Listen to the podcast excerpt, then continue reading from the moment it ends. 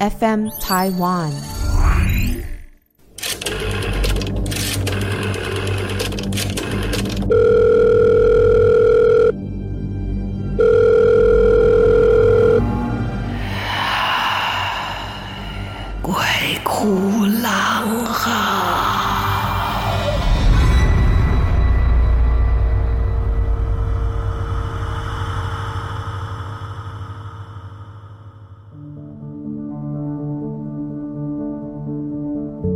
好，欢迎再来到《鬼哭狼嚎》，我是郎祖筠。您现在收听的是我的 Podcast 节目，欢迎大家听这个节目呢，可以给我们评论，可以到 Apple Podcast 去评论啊，给我们五分的评论，然后也可以给我们一些意见，或是到我粉专里面去留言，也可以分享您所经历过的一些特殊的、灵异的、奇特的、毛骨悚然的故事，都给我们。我们在节目里面跟更多人的分享，或者是留言给我们的制作单位都可以。好，经过了，我们讲过了哪些呢？碟仙啊，红衣小女孩啊，八字很轻的人啊，或者是呢遇到水鬼啊这一类的事情。那我们上次有跟大家预告，我们来讲讲阴间使者，或者是从阴间传来的声音。我自己很喜欢从这个唐人传奇里面看到的一些小小的故事啊。唐传奇可以说是中国小说的始祖，在这个传奇之后，它就开始形成了一种小说体，后面才会出现很多像什么宋元话本啊、呃明清话本啊等等啊，就等于小说的形式是从传奇开始的。唐朝也是一个非常大名大放，而且是一个非常开放的一个时代，所以不只是接受了很多呃异族的文化，同时呢，呃，在那个年代里面也有很多各式各样的传说、各式各样的笔记、各式各样各样的故事啊，在唐朝的时候可以说是大放异彩哦。像唐朝最有名的一本，我常常都说它真的很像古时候的这个杂志哦，它很像一个杂志，因为是一个叫断城市的一个贵公子，他本身他们家在朝廷就是高官，他呢就是很喜欢搜集各式各样的乡野传奇故事啊，他分成很多类，所以呢，他把它集结成为《酉阳杂俎》，这里面就有很多灵异故事，有很多很特别的一些见闻哦。那唐传奇也是，到后来这前面这个六朝怪谈等等的，都有很多奇特的故事。那今天讲的这个阴间使者，是我自己非常喜欢的一个故事，据说。有很多人都有这样的本事哦，你像包公啊，人家就说呢，他日审阳，夜审阴，对不对？哦，他白天管人的事情，晚上呢管那个阴间的这一些官司的事情啊，或者是说像这个唐太宗身边的明镜啊，就是魏征这个人也是一样。魏征这个斩龙王的故事，不知道你有没有听过？我是知道很多人没听过，魏征他是一个非常敢直言的人，所以呢，你要知道伴君如伴虎，你在君王的旁边，你的生杀大权都在他的手上，他要你生就生，要你死就死，可以甚至不问理由，最多在历史上留下一个骂名，可是他又怎么样呢？当时他权力最大。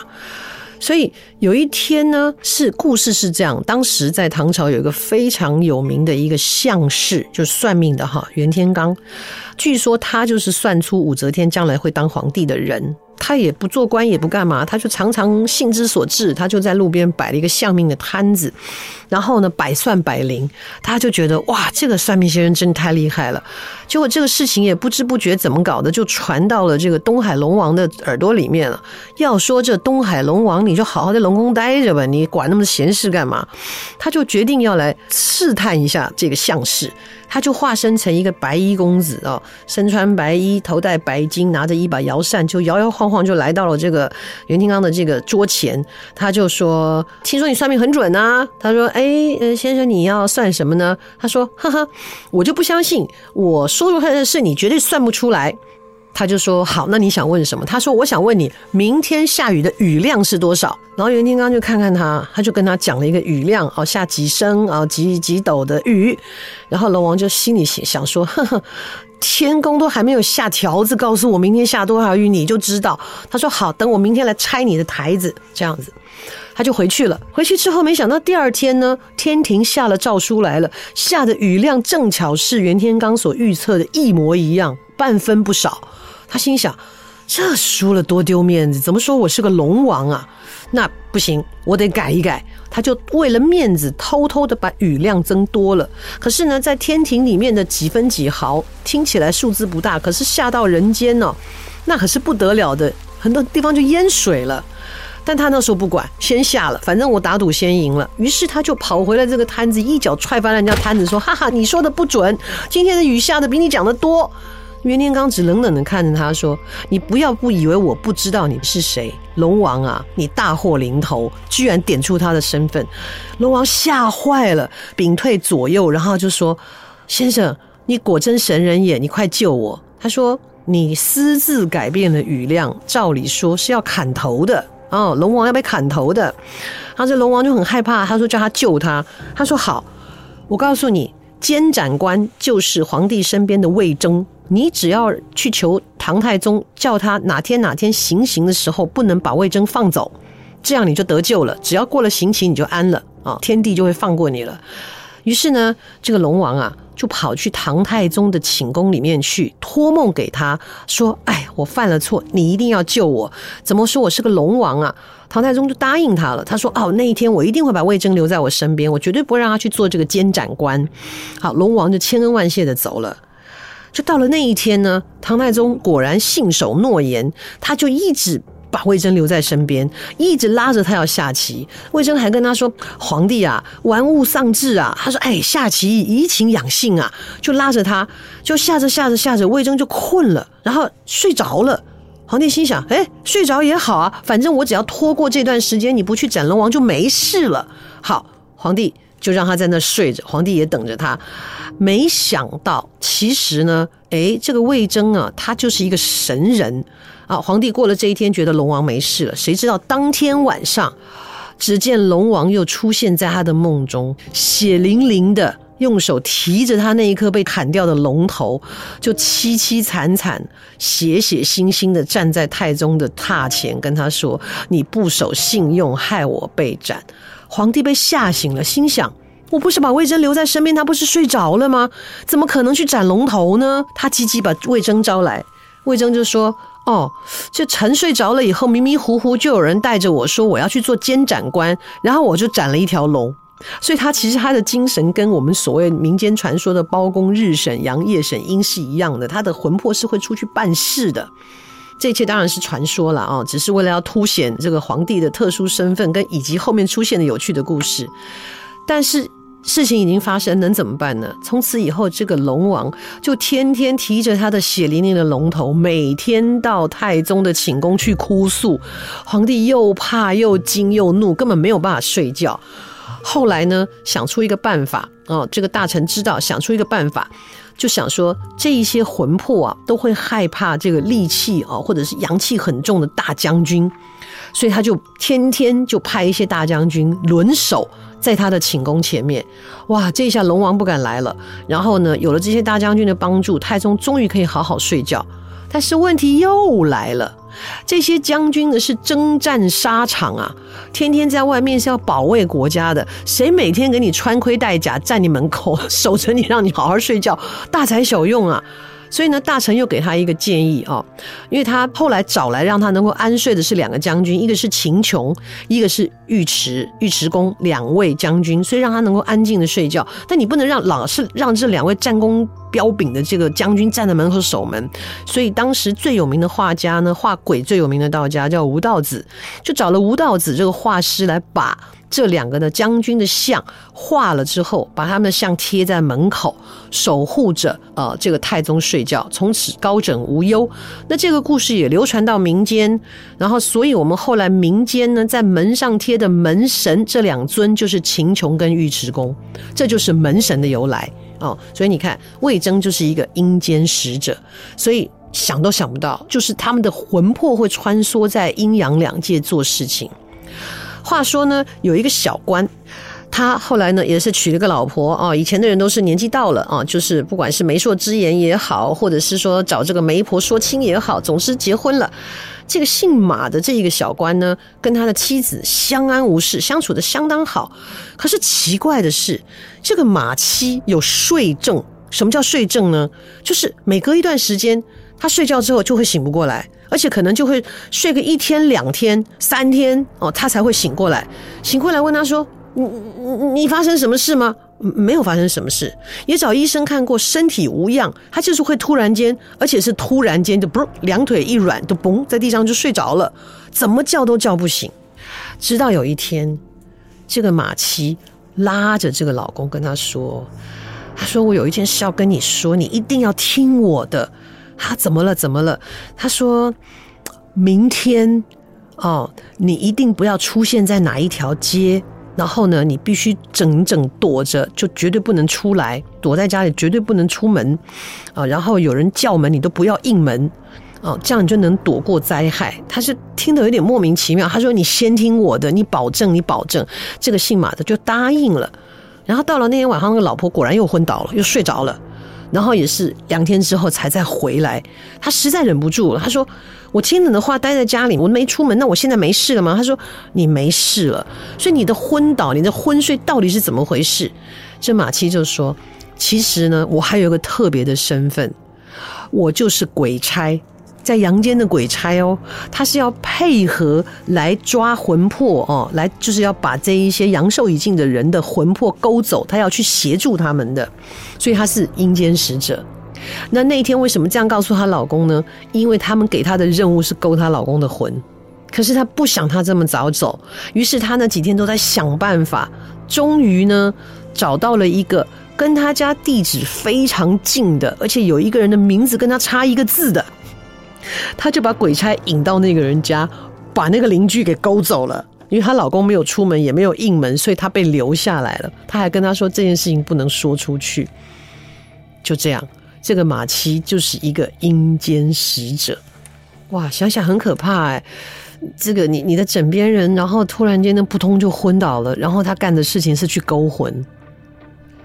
然后再想一想，这整个世界里面最倒霉的就是那个名字跟他差一个字的邻居，莫名其妙就被拘走了。再来呢，你就想想，哎呀，原来阴间也是有人可以做一些手脚的 哦，跟我们阳间呢，有时候你要重用什么人呢、啊？你要你要这个偷天换日啊，偷梁换柱啊，好像只要小心点就不会被发现了哦。当然，这只是一个。传说啊，不过因为唐传奇很多都是借由呃这个记录，听到别人的故事做记录的，所以里面有很多的人都不会有一个完整的名字。比方说啊，某一个姓马的小丽啊，他的妻子叫马七啊；某一个姓张的谁谁是个书生，他就是张某啊，就是这样的一个故事。但是阴间到了阴间，到底能不能传达一些什么？呃，念想或传达一些什么想法给阳间的人呢？我想大家听过也很多，在我身边发生过的，就是一个朋友的朋友。他那个朋友啊，他自己有一个非常要好的朋友，他们是从小一起长大的，也就是我们俗话说的穿一条裤子长大的朋友。然后呢，这两个人一起读书，然后一起这个创业啊，然后两个人交情都非常好，然后连彼此的家庭都变得非常的好。可是他这个朋友啊，就一直都没有结婚，一直找不到心仪的对象，或者是因为太忙碌啊等等的，或者他其实不太想。那所以他这个好。朋友就担心他说：“哎呀，那你以后孤家寡人，你怎么办呢、波浪咖喱旁道哈，没有人帮你捧金斗哈，没有后代送你走啊，这样不是很可怜吗？”然后两个人就有点半开玩笑的约定说：“好啦，我我有小孩啦，那以后就帮你旁道，就当你儿子好了啊，这样你就不会是孤魂野鬼了。”就只是有一点半开玩笑、半认真的说了这件事情。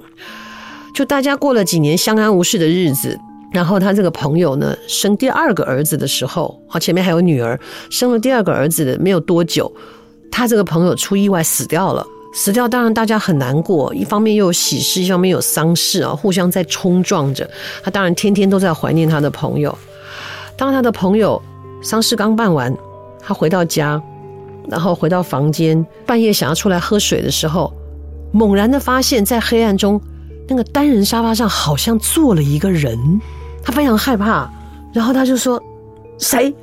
谁在那边？”然后就听到那个过世的朋友跟他说：“从头到尾，他见到他只说一个字：‘丁啊，丁啊。’他就说：‘你要开灯吗？’他朋友就说：‘丁啊，丁啊。’他就忍住害怕，毕竟从小一起长大，交情很好。走到旁边把灯开了，可是灯一开，他朋友就不见了。他心想：你要我开灯，可是你又不见，你到底要说什么？第二天，这朋友还是来了，坐在黑暗中，就只是看着他，跟他说：“叮啊，叮啊。”他说：“我开灯，你就不见，你要我怎么做呢？”他就指着他：“叮啊，叮啊。”他又去开了灯，朋友竖的又不见。就这样持续了很久一段时间，他自己都觉得他要精神分裂了，他完全不知道他的朋友到底要什么。直到有一天，他的朋友做了一个比较明确的表示，他半夜起来又看到朋友坐在同样那样的位置，指着他，叮啊，叮啊，刚好小孩在房间哭泣，这个朋友就转手指着那个房间说，叮啊，叮啊。他才恍然大悟，之前答应他的朋友要把小孩过继给他，给他旁道，所以他要的是丁，天丁发财的丁，他要的是那个男丁。哇，这个朋友大惊失色，他心想：你不会是要把他带走吧？他就问他朋友说：你你你要把我这个小的小孩带走吗？他朋友跟他摇摇头，只是跟他说：丁啊，丁啊。最后是怎么回事呢？因为他答应要帮他旁道，要给他做干儿子、做 K 干啊或什么的，就是要让他有人奉祀他。他只是担心他后面没有人奉祀，就出来提醒他的朋友说：“你有多了一个男孩子哦，你要让我后继有人哦。”他就是出来提醒他这件事情，叫他不要忘记了。这朋友后来答应他把孩子过继给他以后，他的朋友。就在这个黑暗中微笑消失了，是真的事情。你朋友来跟你要孩子，你会怕吗？所以节目中一再的告诉大家，不要轻诺，不要随便答应你不一定做得到的事情，不管是人或是非人。像今天我们所讲的马七跟魏征这样的人呢，就是我们平常会说的这种人是带天命啊，天界。在各种不同的宗教里面讲到的所谓的天界或是神界啊、佛界各种的，其实都是在我们之上的，他们的能力比我们强，然后他们的呃预知啊各方面啊，然后各种法力也好啊，都比我们强。那当然，现代也有很多呃不信这一套的人，比较走科学概念的人也会说，哎，他们可能就是一个在控制我们的外星人的族群啊。那不管说法是什么，那戴天命。这样的说法，其实平常真的也有看见啊，我自己也有认识朋友，就是他就是普通人呐，然后呃也一样跟我们一样念书啊，哦上学啊，生活啊，可是就会突然间听到一些声音哦，就天天在他耳朵边哦叽叽咕咕跟他讲说，你是有任务的，你是有使命的，你是要完成我们要交代给你的任务，你要去帮助人，你要去呃帮别人解决困难，要当我们的耳报神，当我们的沟通使者。好像身边真的有这样子的人。那如果说我们真的有这样子的一个管道啊，上天真的给一个这样的管道，然后真的派了这样子人来帮助人，而他不以敛财。哦，不以这一个呃伤害哦，然后真心的帮助人的话，那我觉得未必也把它当成是一种给我们的提醒吧。哦，你也许他事先知道一些什么，那或者是你真的有这样的守护神在守护你，这样子也挺好的。总之呢，我们就听对我们有益的。啊、哦，那对于这些动不动呢就要跟你敛财啊，动不动就是说啊，我帮你讲这个呢，你要给我几十万，然后动不动叫人家改坟呐，啊，啊，动不动就要跟你拿巨款的这种，我觉得就大可不必了，大可不必了哦，因为他信的就是财神，了解吗？啊。今天的鬼哭狼嚎就为大家说到这里。你身边有这一些奇特的朋友吗？或者是你有奇特的经历吗？欢迎大家到我的粉丝专业来留言，我们可以一起来探讨，也可以在节目当中说出你的故事。也欢迎大家在 Apple Podcast 里面去留言给我们评分。鬼哭狼嚎会继续为大家来说一些非常非常精彩或是惊心动魄的好故事。欢迎下次收听。哎，有没有觉得夏天变凉了？呼，拜拜。